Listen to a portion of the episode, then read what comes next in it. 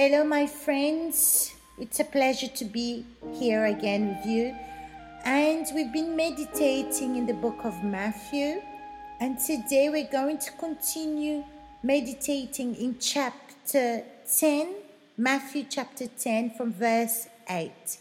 Heal the sick, cleanse the leper, raise the dead, cast out demons. Freely you received freely give. I just want to remind you that Jesus was speaking to his disciples. Remember, he told them to go to the lost sheep of the house of Israel.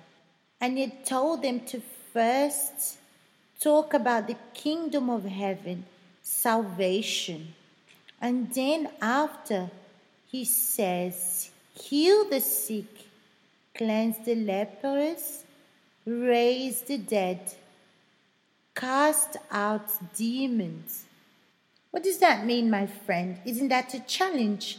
I have someone with leprosy, I have someone dead, and demons in front of me. What do I need to do?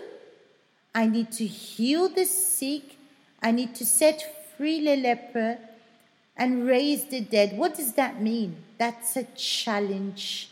And that's it. It's for me to give. I need to give. In other words, my faith requires for me to give. To be a disciple, I need to give. I cannot wait. I cannot wait for Jesus to come here and Jesus heal this person. No.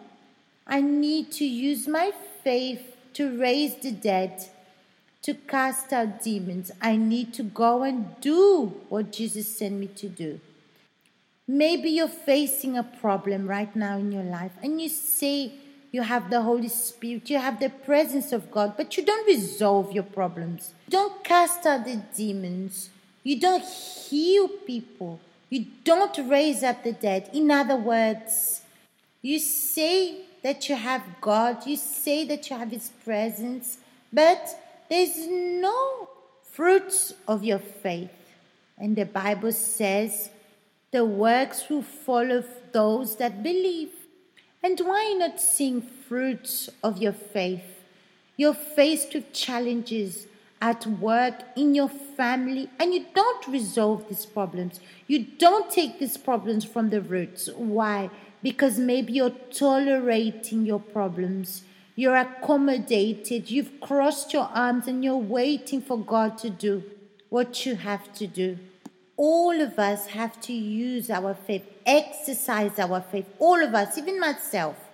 What I did yesterday was yesterday. Today I need to use my faith, exercise my faith again. You need to resolve the problems that's in your life. You need to remove these demons from the root. You have this authority, my friends, because if you have God, if you say you are a follower of Jesus, my friend, so you need to resolve your problems. You cannot take your problems at home. You need to exercise your faith and resolve what you have to resolve, okay? Big hugs to you all, and I'll see you next week.